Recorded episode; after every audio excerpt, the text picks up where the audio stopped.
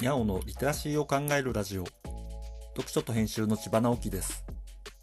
このチャンネルでは読書と IT 時代の読み書きそろばんを中心に様々な話をしています。今回のタイトルは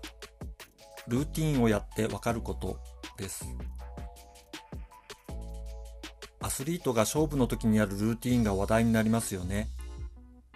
これなんとなく結果を出すためのおまじないのように捉えてしまいませんか？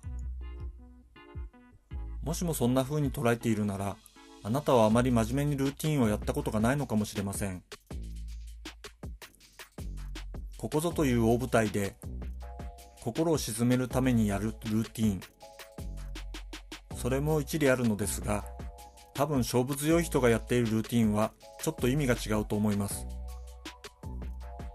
結果を出すためにやるというよりは、結果が出るためにやるのです。今一つ分かりにくいかもしれません。僕が想像しているのは、すごいアスリートにとって大舞台で勝負するのは日常であって、たくさんあるトライの一つでしかないという思いがあるのではないかということです。こう考えてみます。いつも同じことを実行すると、どんどん細かい部分が見えてくるのです。地面の様子はどう違うのか、相手の動きはどうか、光の向きはどうか、風や空気の流れはどうなのか、自分の調子は前回とどう違うのか、指の位置を0.1ミリずらしたらどうなるのか、感じる違和感はないか、そういうものを感じながらいつもやることを実行したら結果はどうだったか。次のために改善できることは何か。あくまでも想像でしかありませんが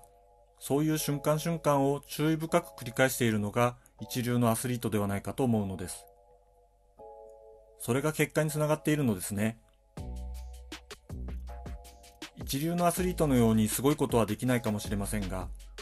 僕たちも日々の生活や仕事の中で同じようなことはできるかもしれません。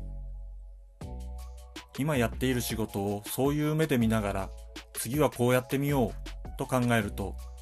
つまらないと思った仕事ががぜ面白くなるかもしれません。仕事の中に毎日あるルーティンを作ってそれを意識してやってみましょう。とりあえず100日徹底的にやってみたら面白い気づきがあることでしょう。読書と編集では IT を特別なものではなく常識的なリテラシーとして広める活動をしています。詳しい内容については概要欄のリンクからまたは読書と編集と検索して猫がトップページに出てくるホームページをご覧ください。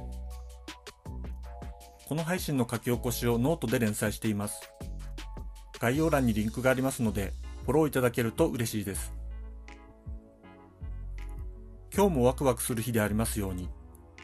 千葉直樹でした。ではまた。